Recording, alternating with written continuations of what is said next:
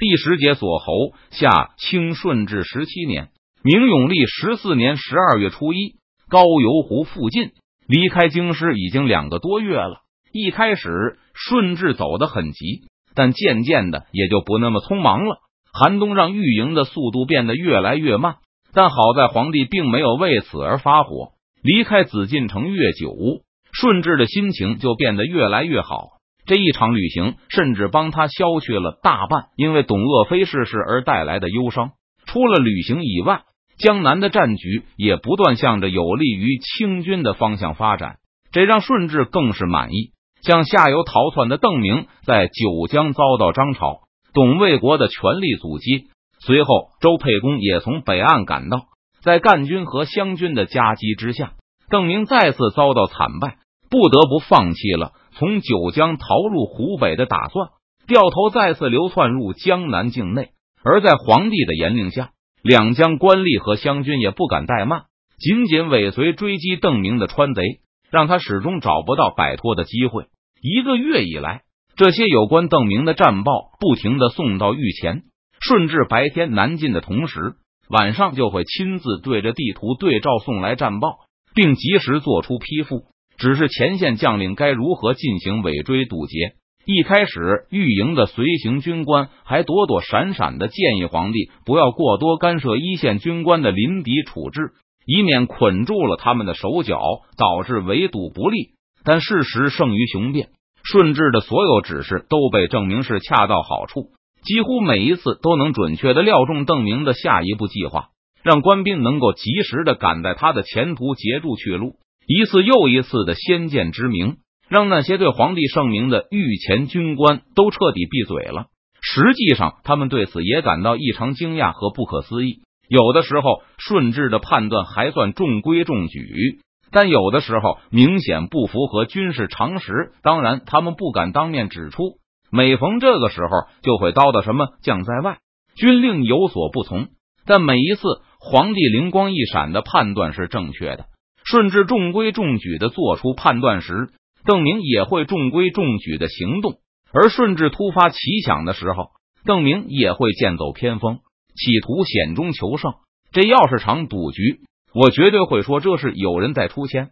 御前八旗军官私下议论此事时，也掩饰不住对皇帝的钦佩，压几点就开几点，这战术水平恐怕就是他们的太祖太宗皇帝都望尘莫及。不过，这些御前军官很清楚，皇帝并没有额外的情报来源，确实是仅靠直觉就取得了这样了不起的成就。恐怕唯一的解释就是天命所归了。至于顺治本人，那当然是更得意了。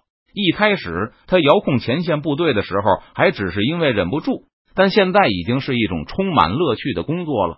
难怪洪承畴、吴三桂他们都会把朕崇拜的五体投地。现在每次做出预测后，顺治就急切的等待着前线将领的报告。每次看到自己又一次挫败了邓明的图谋时，顺治都感到遍体舒坦。尤其是最近一个月来，随着距离前线越来越近，将领们惊叹皇上又一次大展神威的奏章也已更频繁的送到御前。这对顺治来说无疑是莫大的享受。自己的手下执行命令不稀奇。但敌人也会跟着自己的指挥棒跳舞，那就只有用天才来解释了。顺治想起自己看过的史书，上面把宋朝皇帝遥控前线军队骂的狗血喷头，可见朕才是真正的天子，真正的天命所归。正是因为看过这样的评价，所以一开始遥控军队的时候，顺治还有些不安。但现在他早就把所有的不安都扔到九霄云外去了。邓明在太平府虚晃一枪，然后突然消失不见了，已经两天不见踪影了。周培公在最新的奏报上诚惶诚恐的向皇帝谢罪，说他又一次面临把邓明跟丢了的危险，祈求最圣明的天子立刻给予战术指导。如果是在亲征初期，这样无能的表现会让顺治大为光火，但现在他却完全没有把周培公的失职放在心上。事实证明，周培公还是太嫩，军事才能完全无法与顺治相比。仔细的把周培公的请罪奏章读了一遍，顺治抚摸着大幅的地图，陷入了深深的思考中。期间，御前卫士进来，轻手轻脚的换了几次灯油和蜡烛，然后悄悄的离开。一开始还有不知天高地厚的人企图给皇帝当老师，但见到皇帝创造出来的一个又一个的奇迹后，现在已经再不会有人来打扰冥想中的皇帝。安庆皇帝抚摸着地图，感到自己的心脏越跳越快。一个大胆的念头正开始成型，其不可思议的程度，即使是皇帝都感到疯狂。难道邓贼是想弃州逃走？最终目的地是福建，要穿过闽北的崇山峻岭，然后窜入闽南去厦门吗？一时间，皇帝也被这个疯狂至极的念头惊呆了。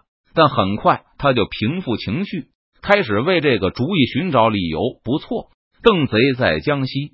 江南两省交界，闪转腾挪一个多月了，始终无法逃脱官兵堵截，被困在越来越小的牢笼里。现在他可能知道朕已经快到扬州了，知道自己在劫难逃，所以要孤注一掷了。不要怀疑，顺治对自己说道：“无论自己的想法看上去多么的匪夷所思，但既然这个念头出现在了自己的脑海里，那他就一定会和之前的那些一样变成现实，因为这是天命。”是苍天让朕有这个念头的，邓贼想干什么，苍天都看得一清二楚，所以苍天就会让朕预见到。顺治急忙把苍天的启示写进给周培公、梁化凤和其他前线将领的指示中，认真的封号七封，让御前侍卫交给等待在御营中的使者，然他火速带回前线，下达给前线将领们。完成了这个工作后，顺治就下令传膳。自从顺治大发雷霆后，邓明被堵住，江南的官员也不再反对他亲征了。顺治离开山东后，一度反对顺治亲征的林启龙殷勤备至，每天都要派人来皇帝的旗旨。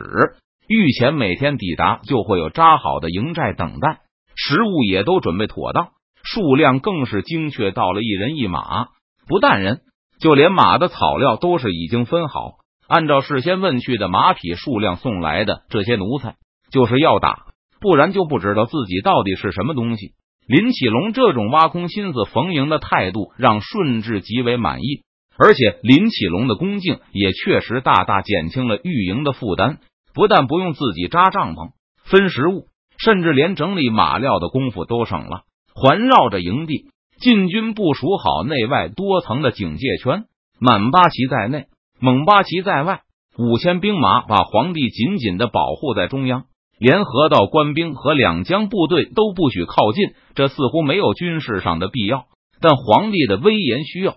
顺治在陈属的土地上扎营，周围方圆百里都是河道官兵和两江部队的眼线，任何风吹草动都会以最快的速度送到御前。苏克萨哈和鄂必隆的一万五千兵马也在日夜兼程的赶来。看起来三天之内，甚至不用等到扬州，就可以与御营回合。漕运总督不厌其烦的一再询问过他们的人数、军马数量以及行程，以便准备更多的食物和草料。朕渡过长江后，挥挥手就能灭了邓贼，然后就在江宁过个年吧。顺治想到这个新年会和以往大不相同，再不是京师那种年复一年的古板模样。心中也充满了期待。皇太后不许人送汉女入宫，呵呵，朕这次可以尽情的看看江南美女了。拿着顺治下达的指示，梁化凤的心腹使者沿着运河一路向南，很快就来到一座庞大的军营前。营门前竖着一面写着“周”字的大旗，使者跟着卫兵走入营中，满营都是穿着湖广露营军服的清军士兵。帐篷中的士兵前额都油光发亮，头发全都剃得干干净净，好像每天都要整理，完全不像一般的露营那样邋遢。走进中军帐，使者把皇帝的指示取出来，毕恭毕敬的交给一个居中的年轻人。青年将领把信函撕开，认真的看起里面的指示来。良久后，又把它塞回了信封中，还给了梁化凤的心腹。和以往不同的是。年轻将领并没有草拟一个给皇帝的回复，让使者一起给他的主人带回去，而是告诉对方回去告诉梁提督和周部正使，这次不需要回文了，卑职明白，卑职告退。使者弓着身，缓缓从营帐里退了出去。营外一批人赶来了，大批的牛羊。为首的军官持有盖着两江总督大印的文书。青年将领给他写回执的时候，还赞了一声：“今天的牲畜真不少。”巡抚大人交代过，今天无论如何要让将士们吃肉吃饱了。